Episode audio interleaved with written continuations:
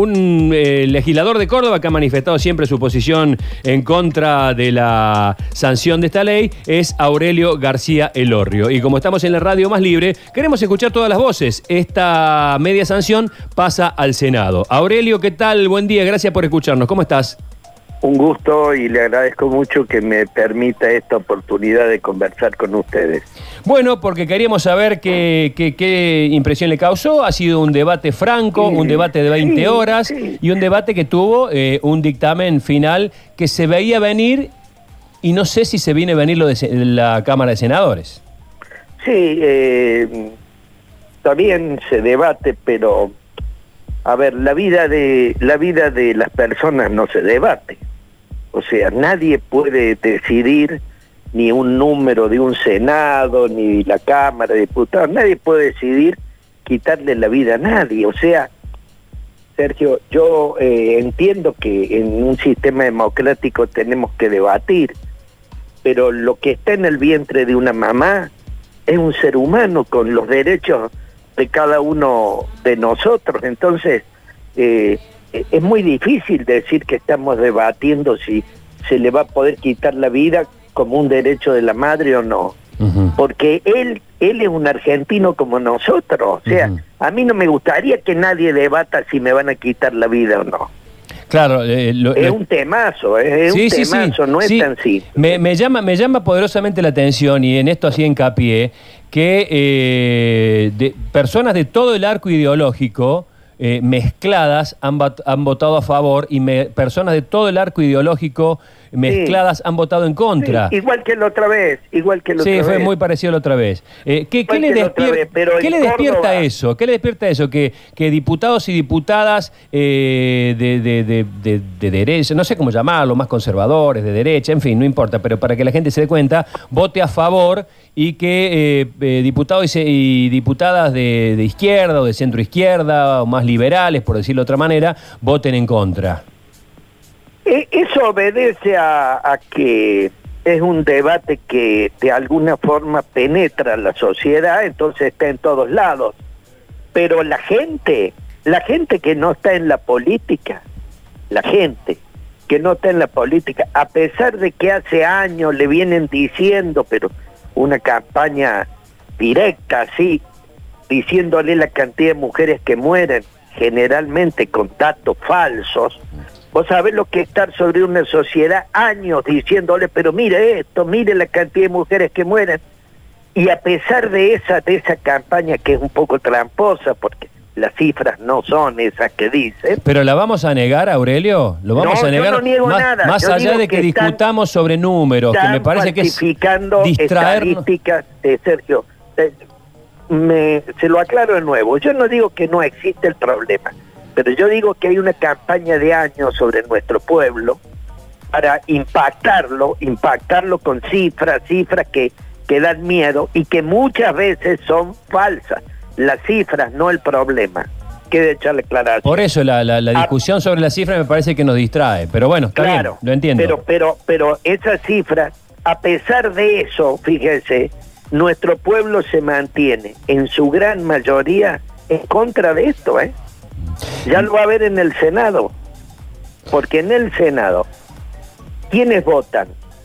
Votan los representantes de las provincias. Entonces el voto, eh, eh, ahí ya juega, ya juega todo el mundo. Juegan los gobernadores, juega el, el gobierno nacional, juega la gente en las calles. Y ahí usted va a ver, como la otra vez, eh, eh, lo difícil que Argentina acepte eh, que, que sea un derecho destruir la vida del niño más indefenso, porque este ni llora, ni llora porque no llora. Así que, pero mire, eh, te- yo le voy a decir una cosa, Sergio. Sí. Con los abortos no punibles, esos que se hacen con protocolos, la ciudad de Buenos Aires tiene 12.000 abortos al año. O sea, de hecho, y ya cuando el protocolo se afirme en Córdoba, las cifras van a trepar.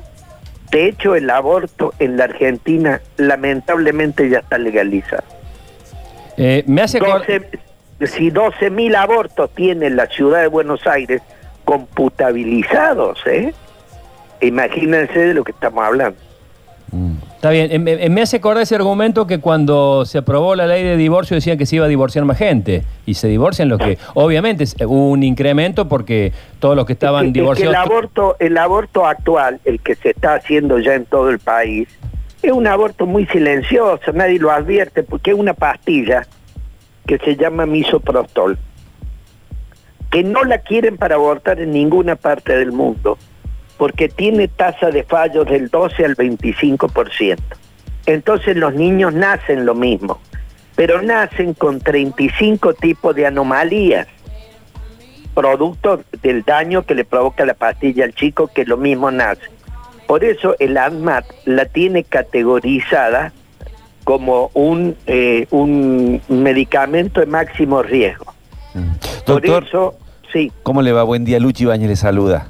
Ah, ¿qué dice Luchi? ¿Cómo le va? Bien, doctor. Eh, este- ¿Esta es la, la famosa pastilla del día después? Es, No, no. ¿No? Esta, no, la del día después actúa, es abortiva también, pero actúa unos, solo unos días eh, hasta que se produce la anidación del embrión. No, esta, esta actúa mucho más adelante de la concepción. Es, se está repartiendo, en, se puede comprar ya en la farmacia, incluso el gobierno de Macri lo autorizó.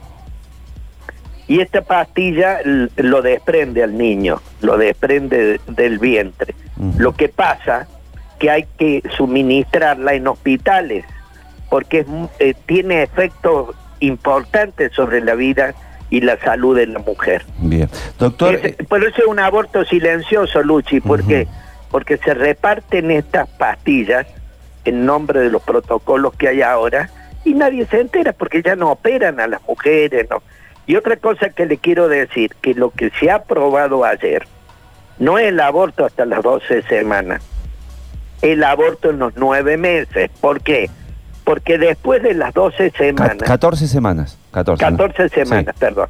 Después de las 14 semanas, cualquier mujer que tenga un problema de salud, pero en el sentido amplio de la salud, psíquica, social, física, lo que sea, también puede abortar. Pero problema de salud que viene un asistente social, un psicólogo y dice, este embarazo le causa daño, va el aborto, el mismo problema que existe en los Estados Unidos.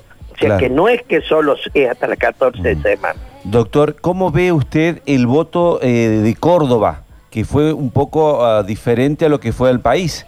Y Córdoba, Córdoba tiene, mire, Córdoba tiene, si usted le pregunta al cordobés medio, a ese cordobés que esos diputados han interpretado ayer, el cordobés medio no quiere vivir en una sociedad donde a los más indefensos no se le da derecho ni a, a- a- a- defenderse, porque a ver, ¿quién defiende a un niño que alguien decide abortarlo? Nadie no lo defiende la madre, no lo defiende el padre, no lo defiende nadie. Entonces, el cordobés medio, que le gustan las causas justas, no está a favor de la legalización del aborto, sino miren las las estadísticas que salieron la semana pasada.